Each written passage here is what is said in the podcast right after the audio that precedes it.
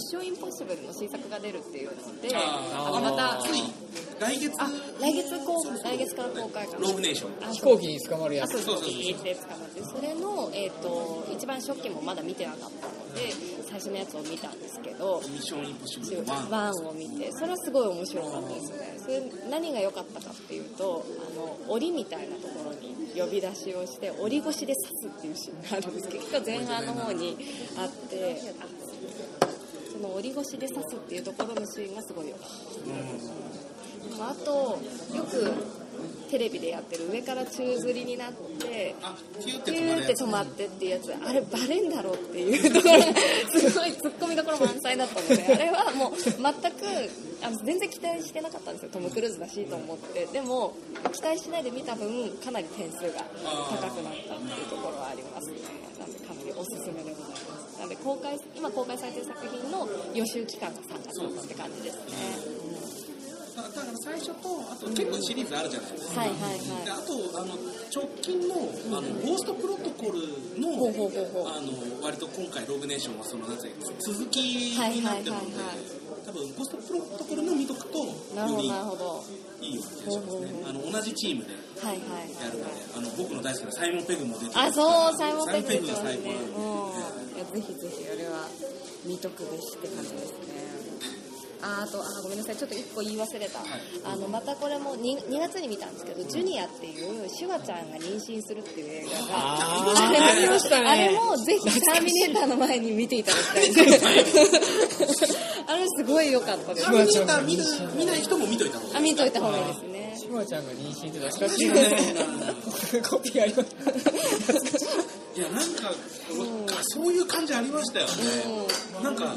今そのジュニアの話を聞いて、一緒にミセスダウトが出てきました。あーあーミセスだといいです。そんな頃ですねそうです。そうだね。懐かしいねウィリアムズね。なんでまたそれを見ようっていう。あそれ多分友達と蔦屋に行ってでちょっとこれからピザを頼もうとあの友達ん家で,、でじゃあピザと合う映画は何だろうって言った時にいろいろまあちょっと笑えるのがいいよねって言ってた時に何これシュワちゃん妊娠してるっていうのでたまたま見つけてこれにしようって言って即決したあもうじゃあシュワちゃんが妊娠をしているという。そうそうそう。衝撃の事実だけそうですそうですりたら面白かった。面白かったです、えでちゃんとドラマがあったのでなんかただのコメディじゃないなっていうところは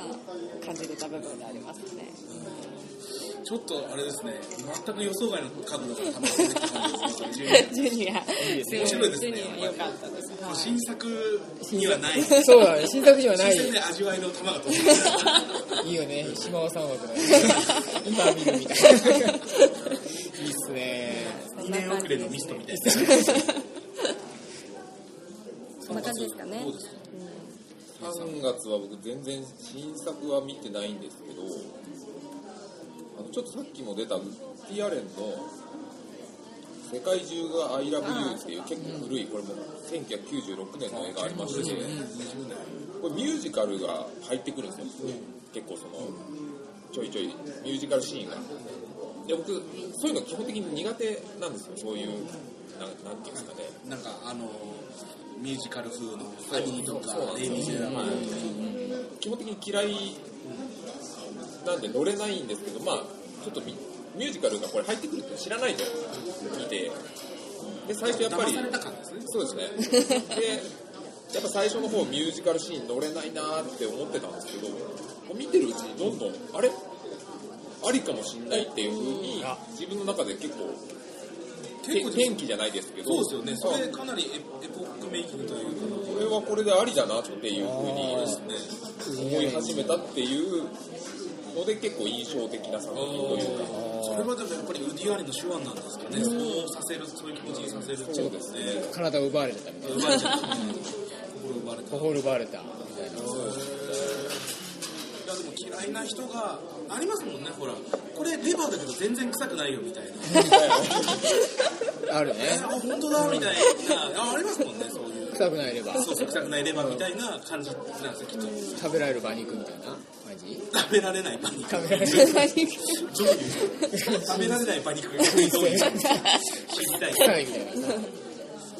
そうですね。日本だと最近ちょっと前ですけどマイコワレディ。あどうでした？僕まだ見てないんですけど見たいんですよ。いや、映画としては僕結構良かったと思うんですけどしかもこれもちょっとミュージカはい、ルに近いミュージカル結構入ってきます。ミュージカル入ってくるんですけどやっぱり全然違うなって思いましたね。ああやっぱその世界ミュージカルシーンになると、あやっぱ乗れない。乗れないっていうか、うん。なんか冷めるっていうようなその主役の子はすごい歌うまいんで何でしたっけ白石なんとかちゃん。モネモネなんかすごい名前だった人ですよね。その子自体は歌はすごいうまいんでおすごいって感じなんですけどシーンとしてちょっとミュージカルシーンになった方がなると逆に冷めるみたいなそれ以外のシーンはいいんですよすごい。っていう感じであやっぱりまあなんかそう国民性みたいなのもあるのかもわかんないですけどなんかちょっと日本人的じゃないっていうミュージカル。なんかそうですね。そんな印象を受けましたね。であとその世界中が「アイラビュー」の方にはあのエドワード・ノートンが出てて最近エドワード・ノートンがすごい何見ても何見好きだなって、まあ、そんなにいっぱい見てないですけどジバードマン。ジェイソン・ステイサムと同じ感じじゃないエドワードのことに外れなし僕は外れないで。すねまあファイトクラブもそうですしあとアメリカンヒストリー X っていうの結構古いやつだったんですけど、それもかなりここんな役もできるのかみたいな感じのギャングみたいな役なんですけどよかったりとかっていう感じで、まあ、エドワード・ノートン好きだなっていうあそこに気づいた。あいいですね。いい出会いですね。いい出会い。やっぱステイ様に出会った感じ。が似てると思いますよそれ。はそんなとこですね僕の3月ははいなるほどじゃあ僕行きましょうか。3月はね僕もねあんま見てないんですよ。だからこの夏なんか割とあんま何もなかったら好きなんですよね。そうかもしれないね。でしかもちょっとおすすめしたい2本が、あの結構あのあんまり有名じゃない1個がね「アイスマン」っていう。アイスマン。これはねあのドニー・エンってご存知ですか？わかんないです。ドニー・エンっていう香港のアクションスターなんですけど、はいはいはい。あの割とそのやっぱジャッキー亡き後、香港のあのそういうアクション映画館を支えてた人で,、はいはい。で結構そのなんていうんですかね古い作品とかにも出てるんですよ、割と若い頃から、まあ、でとにかくこの体が動く人で、はいはいはい。武術の天才で、でも顔はものすごいなんかちょっとネズミみたいな顔して愛嬌が 可愛い感じなんですけど、本当にね、このね、あのアイスマンっていうのはもうさっきのあのスリーパーじゃないですけど、はいはいはい。まずこう過去から、うんうん。あの本当に王朝の時代から、はいはいはい。こう効率系になってる男が復活して、まあ、カルチャーギャップコメディみたいになりながらアクションを繰り広げるっていうへシーンなんですけど、でまあ、それ冷凍保存から復活するんで、アイスマンっていう。はいはいはいまあ、もうとにかくもうこのねあのーなんつったらいいんでしょうかね。あのードニーの、まあ、可愛さ炸裂、うんうんうん。まあ、とにかくねあのー昔から出てきた男だから、まあ、あの一本気で、まあ、やっぱ堅物なわけですよね、はいはいはいはいやっぱ現代のこのチャラい感じとは合わないわけですよ、だそこのギャップにこうなんかこう真顔でこう正しいことを言い続ける。男っていうのがよりこう割と逆にこうコメディになってところに可愛さが出てで、まあ、あのドニーだけじゃなくてその仲間だった男たちもあの一緒に復活するんですけど、そいつらはそいつらであのなぜかそのインド人街があって、その香港に、はいはい。そこで復活してインド人と仲良くインド人のコミュニティの中に入ってってどんどでなんかこうチキンカレーがすごい気に入っちゃって もう劇劇中もうずっと作品が上映されたりずっとそいつのチキンカレーチキンカレーチキンカレーを食ってるんですけどそういうなんか面白くないところがいやばなんかね別に爆笑するわけじゃないんですけど、なんか好きなんですよ。ーコメディなんですこか基本コメディなんです。よだけど最後はで結局そのねドニーがその冷凍保存される直前に、あの無実の罪で裏切り者にされちゃってあそれが発覚した瞬間に雪崩が起こってみんな巻き込まれて冷凍するんだからへー。もう置き換えた瞬間にもうあのそれと敵なわけですよ、でそこでの対立が最最後そのアクションになっていって、でこのもののすごいねそのね盾と剣とあと鎖を使ったあのアクションが本当にあんまり今までに見たことないようなアクションで。へ鎖か。ん。へでも本当にこれはねアクションとしても面白いし、そういうドニ萌えと、で、まあ、ちなみにこのあのドニユキとね巷では言われてるドニユー何ドニユキとドニユキドニゴーと言われてますこれ本当に結構で一番びっくりしたのがあのなんか前後編の前編だったっていうえそうなんだ。そう。まだ続く。そうなんですよ、え。ーだけどこれをメインでかけてたシネマート六本木はもう閉館してしまったという、後編どうなるんだ後編どうなるんだっていう気持ちのまま今を生きている後編は映画としてもあるの？やああるんですよ。上映待ちってこと？そうです。日本での上映待ち状態。あ、そうなんえーだ。じゃあ、ちょっと、どうなんだろうね。ぜひお願いします。アイスマンの続編。どっかシネマート系列だと新宿もありますのでぜひやってほしい。お願いします。え DVD 前編はまだ出てないんですかね？多分もうそろそろ。え見たい。ですけど。うんっていうのがね、えーアイスマンですね、はい。えー。でもう一本がねこれもねちょっとねあの変わった映画なんですけど「ガムシャラ」というドキュメンタリー映画で、えー、とプロレスラー女子プロレスラーの安川悪人っていう、えーあれこれ最近なんか。そう。よくご存知。でよくニュースになったでしょ。あれなボコボコボコにされた。方でしたされた方。女の人で？女の人で、へー。そのいわゆるみんなが思っているプロレスから逸脱した試合になって、そのよしこっていう相手の選手に、その安川選手がボコボコにされて、顔面骨折とかで、腫れちゃって大変なことになったっていうのが一時期ワイドショーで話題になって、でしかもその公開の前後だったから、まあ、話題作りなんじゃねえかとか、そういう噂も出たような。なるほど。はい、でそういう映画だったんですけどで僕、まあ、プロレス昔すごい好きでで特にその何て言ったらいいんでしょうかね、えー、と活字プロレスって言われる文化があって活字。プロレスっていうそのターザン山本っていうあの有名な「週刊プロレス」っていう雑誌の名物編集長とかが割と活字でこうプロレスを盛り上げるとかそのいわゆる文脈を読み取るというか、プロレスって結局だからどこまでが本当でどこまで嘘っていう虚実皮膜のこう行ったり来たりをずっと明言しないまま何十年も来てるじゃないですか、でその裏側にあるものとかっていうのを活字で補足するっていう文化がずっとあってでやっぱそれにずっと触れながらプロレスを見てきたんで、要は斜めに見るというか。でそういう意味で言うとやっぱりプロレスラーっていうのはあの僕らの前の前にいるあの喋ってる時はファンタジーで、本当はその裏にどんな人間性があるのかってやっぱり想像させるのがこうプロレスラーというか。でそういう意味で言うとこの安川久人さんっていう人はあのものすごいそれを持ったプロレスラーだなっていうのを今回この映画を見てすごい実感したんですよね。っていうのはその結構ハードな人生を歩んでて、その東北の田舎で育ってるんですけど、中学生ぐらいの時にレイプをされて、で心に傷を負ってもうとにかく自傷行為を繰り返して、えーっとまあ、それでもなんとかあの高校をあの転校することで少し救われて卒業して、で上京してきてその女優の道を目指してたんだけれども、まあ途中でちょっと方向転換で、そのなんか、えー、と戦ったりプロレスしたりする系の舞台に出た時にそのプロレスに初めて触れて練習とかもしてでそれからプロレスに目覚めてプロレスラーになったっていう経歴の女性なんですけど正直本当にあのキャラクターとしては、ドキュメンタリーでその喋ってるところを見ると多分女性が見たら本当イラッとするタイプの女性だと思へえうなんか天然系で不思議ちゃんみたいなうんうんうん。感じ、へで、えー、と多分そういうところが多分ああのそのボコボコにした側のよしこっていう選手もイラッとしてる一因なのかなっていう。もともと嫌いだった的な話ですそうもともと大嫌いだったみいうのは本当にだから技術がすげえあるわけでもないし、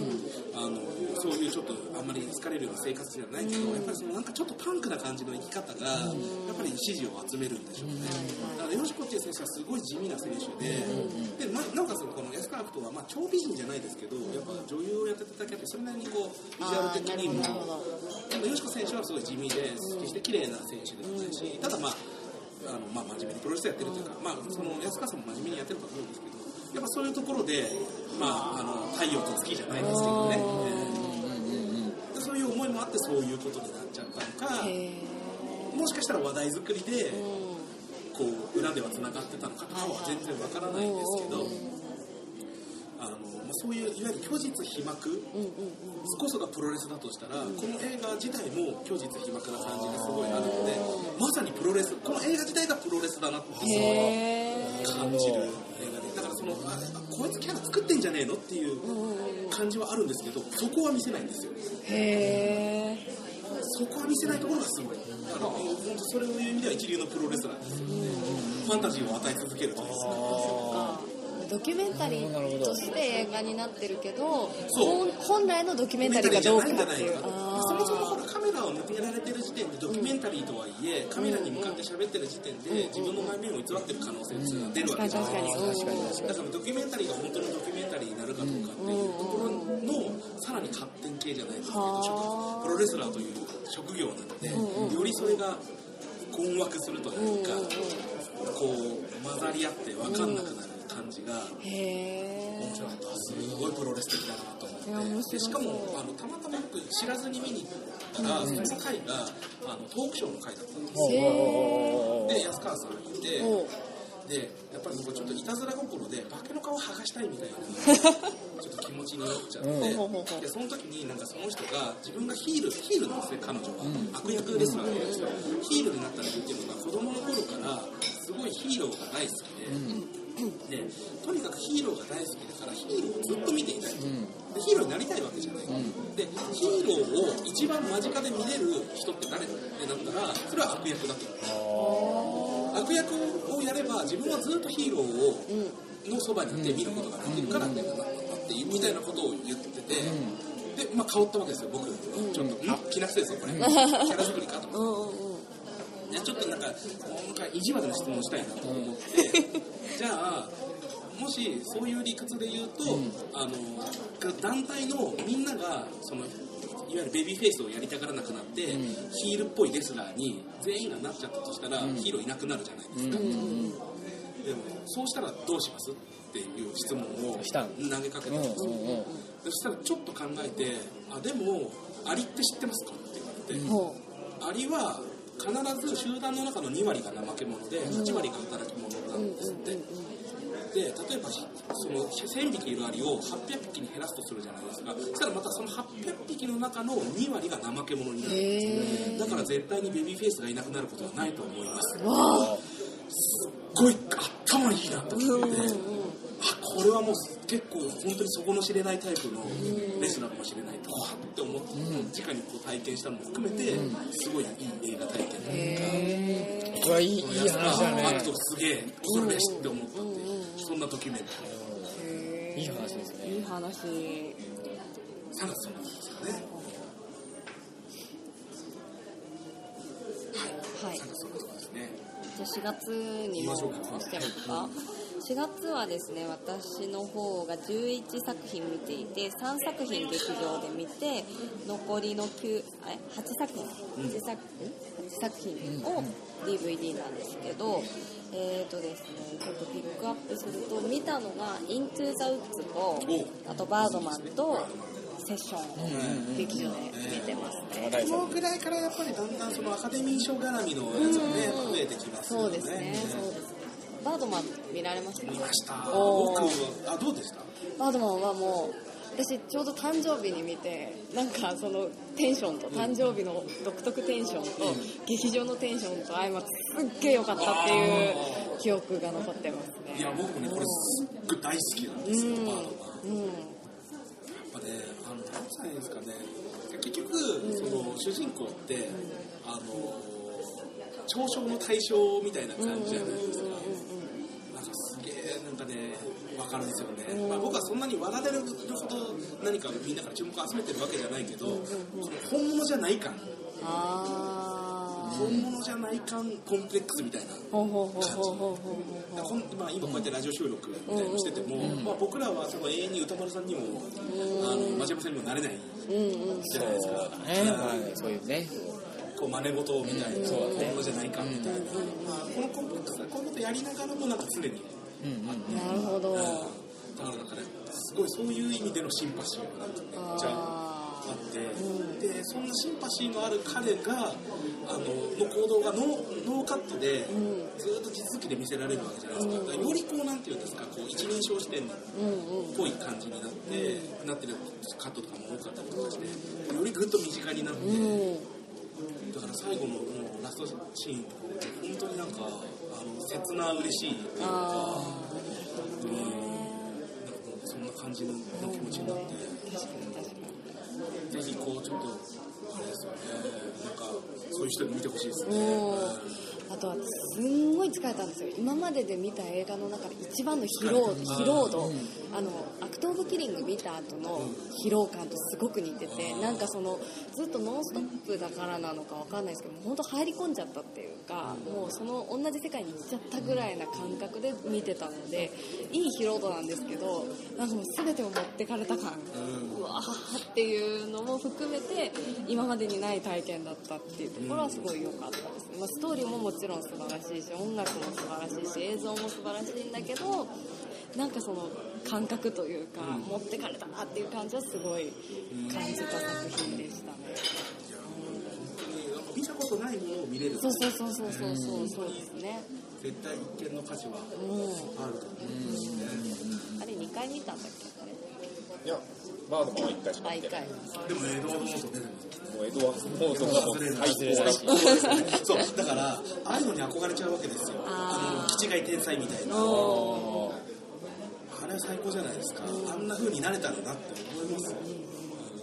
まあ、そあんな破天荒さを破天荒さをね、みじんも持ち合わせていないのにっていう、そうですね。エドワード・モートがちゃんとケツも出したりとかしながらもやっぱりかっこいいみたいな。ああの、芝居中マジ勃起してる。もう最高ですよね、ああいうの。ーうん。よかったよかった。あそこはよかっよかった、あれよかったた。あれよかったですね。あと私個人的にイントゥザウトすごく推したくて。推しなんですか？推しなんです。あのなんか結構賛否分かれててつまんねえっていう人多いんですけど私ちっちゃい頃結構本当絵本とか読書が好きだったのでその影響もあってかあの赤ずきんちゃんとジャックと豆の木とシンデレラとあとパン屋さんの奥さんとか特に物語関係なくこの 3, 3組のところとあと魔女が一つの映画の中でコラボレーションしてるってだけでテンション上がっちゃうっていうかなんかなんかこっちなんだろうミッキーとキティちゃんとなんだろうあとサンリオとななんかそこら辺のキャラクターが相まうことのない人たちが一気に見れてるみたいな贅沢感からもうテンション上がっちゃったので。多分ね、僕にとってのスーパーロボット対戦とあ、そう、あそう、そんな感じだと思う。本当に本当に、そういう感じ、そういう感じ。贅あれとこれがこう絡むみたいなのとかがもうすごい面白くって、だったんでよかったですね。あと音楽がとにかくよくって、あの、劇場出てすぐ iTunes でサントラダウンロードして、帰りながら歌いながら踊りながら帰りましたね、道を。意外とあれなんですよね、大人な話なんですよ、ね、あ、もうかなり大人な大人話、大人なね話です。実はあいつとあいつやってんぜみたいな。するっていう話は聞いたんですよ。そうなの？うん。いやでもなんかそこまで悪い感じハードではなくとなんかその子供から大人までは楽しめるんですけど大人は大人の感じ方があって子供には子供の感じ方があるんですけど最後だけちょっとすげえ押し付けがましいシーンが1個だけあってまあオチとつながっちゃうんであれなんですけどなんかちょっと押し付け感があるなっていうところだけが気になって満点ではないんですけど音楽も良かったしそのコラボ感はすごいたまらなく良かったのでそうですね。ちっちゃい時お話見てた人はぜひ見ていただきたいかなっていう感じですよねやっぱりより女性が楽しめそうですね。そうですね。そうですね。セッション2回見てましたセッションうんですセッション。まあいいうん。うん。4月のセッションですよ。うん。セッションセッション